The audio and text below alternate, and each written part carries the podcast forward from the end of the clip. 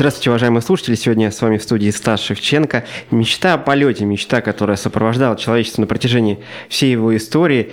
И вот, наконец, в последние столетия, я, наверное, уже можно говорить, да, ведь больше века авиации, эта мечта наконец-то сбылась. И более того, она доступна каждому. Практически каждый может сегодня почувствовать себя птицей, побывать на высоте птичьего полета.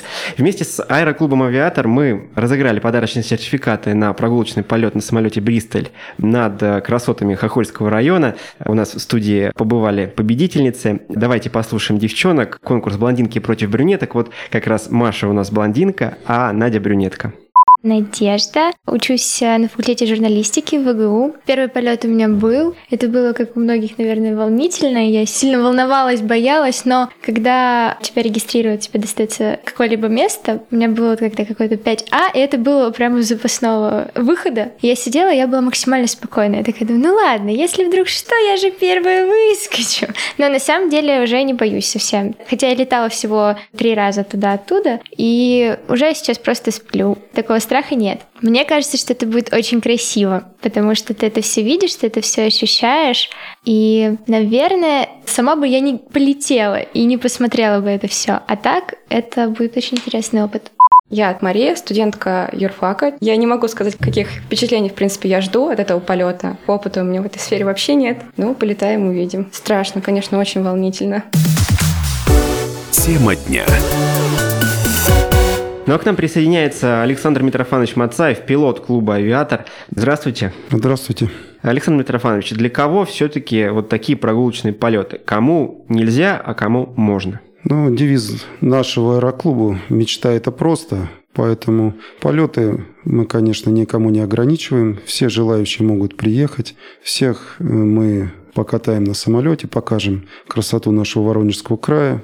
То есть таких ограничений серьезных нет. Единственный человек, чтобы был в адекватном состоянии, трезвый, и мы готовы видеть всех на нашем аэродроме. Но все-таки вестибулярный аппарат должен быть в каком-то неплохом состоянии, или не такая уж большая стресска будет во время полета на прогулочном самолете? Бытует мнение, что если человек едет на полеты, то не надо кушать, чтобы потом не было плохо. Нет, я вот хочу сказать по опыту вот тех полетов с пассажирами, все те, кому становилось плохо в полете, это, как правило, люди те, которые не покушали. Надо покушать хорошо, плотно. Не зря в авиации есть такое понятие «стартовый завтрак». Потому что мозгу нужно чем-то питаться. Это обязательно, потому что мы люди, нам не свойственно летать, мы не птицы, для нас все-таки это стресс. И в таких условиях мозг начинает работать быстрее, ему нужна подпитка. Поэтому, если вы едете на полеты или куда-то собираетесь путешествовать, покушайте плотно, спокойно, несколько бутербродов, кофе, чай, где-то за час, за полтора. Вам это будет только на пользу. Знаю, что прогулочный полет длится 10 минут. И по своему опыту думал, что это очень мало, но когда ты в небе, действительно, кажется, что час, наверное, пролетает. Расскажите, что вообще можно успеть за это время в небе?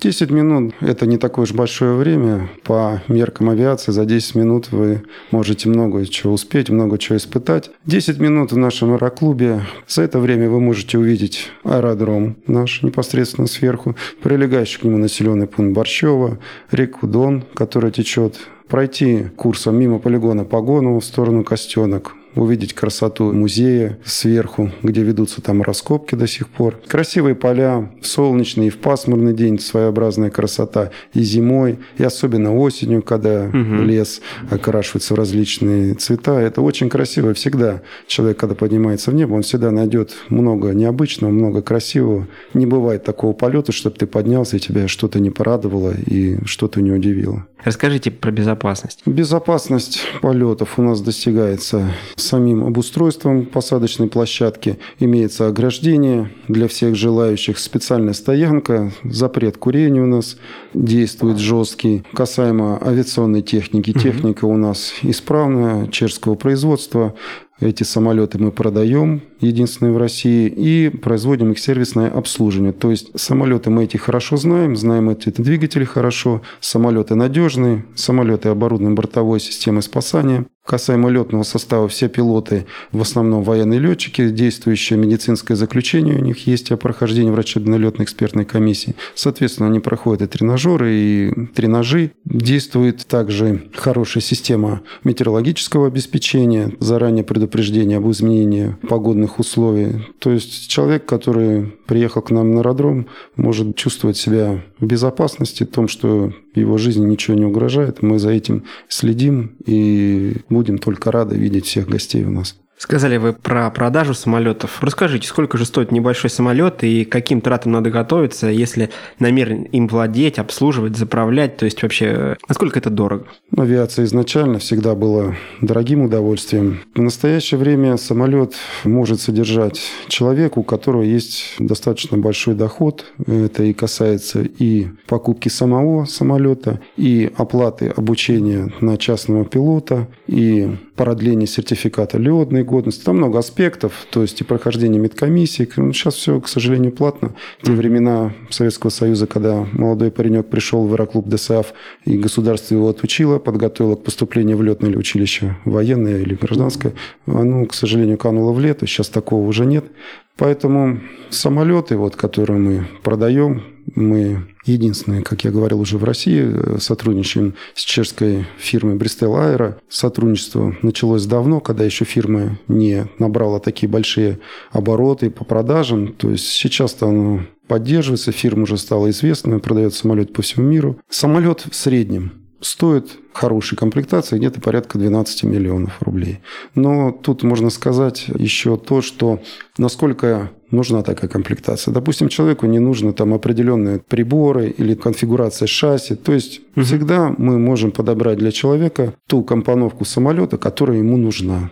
Хорошо, характеристики самолета, например, расход топлива, есть ли вообще такое понятие на сотню километров, да, что за топливо, вот эти вопросы. Есть, да, ну в авиации есть часовой расход. С крейсерской скоростью 200 километров в час у вас будет расход 16 литров 95-го бензина. Максимальная взлетная масса 599 килограмм, то есть два крупных человека, багаж взять вручную кладь 20 килограмм, и вы можете путешествовать куда угодно. Вот, в частности, можно за 5 часов добраться до Крыма, минуя все пробки в Лосево, угу. посмотреть сверху, как люди там мучаются от жары в многочасовых пробках, а вы спокойно на автопилоте. Самолет, кстати, оснащен автопилотом. Летите и будете гораздо раньше них. Что посоветуете людям, которые испытывают страх перед полетами? Да, я сейчас говорю не только про полеты на легких самолетах, но и, например, на больших пассажирских. Прежде всего, люди, которые испытывают страх, надо понять, что воздушный транспорт является самым безопасным транспортом. Это действительно так, исходя из статистики. Самолеты сейчас стали намного надежнее, Подготовка пилотов также ужесточена. Никто не пустит за штурвал человека, пришедшего с улицы, просто так в авиакомпании. Там серьезная система отбора. Самолеты также проходят все сервисные обслуживания, ТО. И у пилотов также есть ежегодные часы, выделенные под аварийно-спасательную, под тренажерную подготовку. То есть, садясь в самолет, вы можете быть уверены в том, что самолет действительно исправлен, потому что не один десяток человек его обслуживает, контролирует. Экипаж, который будет поднимать лайнер в воздух, также обучен.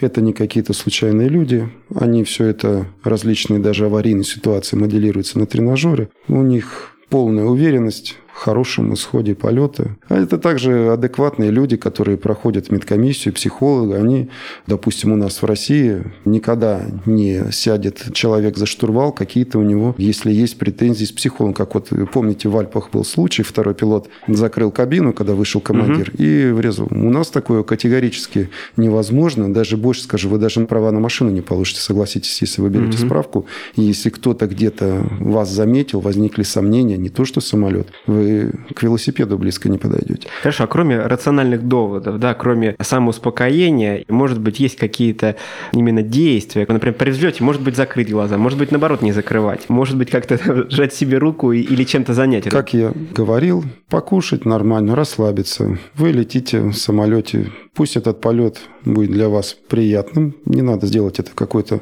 чудовищное испытание для своей психики организма. Категорически нельзя выпивать вообще на транспорте, а в воздушном судне тем более. Никогда не заливайте свой страх алкоголем. Не дай бог будет какая-то ситуация, вы не сможете адекватно на нее реагировать. К вопросу о аэрофобии существуют еще таблетки различные, ну и самое главное, ваш психологический настрой, то, что не надо этого бояться, миллионы людей ежесекундно летают по всей стране, все будет нормально.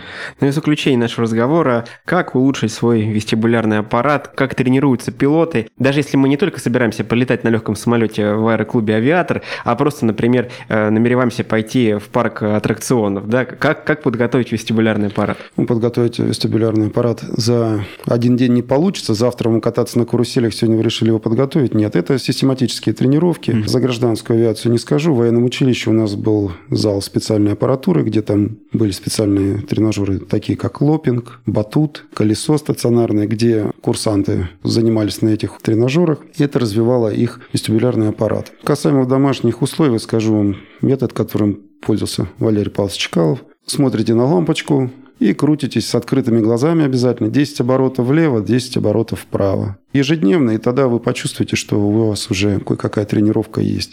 Если это совершать регулярно, то вестибулярный аппарат у вас будет в нормальном состоянии. А так, конечно, полеты – это опыт, просто уже нарабатывается. Так просто его взять и наработать за неделю не получится, наверное. Поэтому систематические тренировки вам помогут избежать таких расстройств с вестибулярным аппаратом. Уважаемые слушатели, если хотите летать, летайте. Сегодня мы обсуждали тему полетов на легких самолетах вместе с Александром Митрофановичем Мацаевым, пилотом аэроклуба «Авиатор». Всем удачи!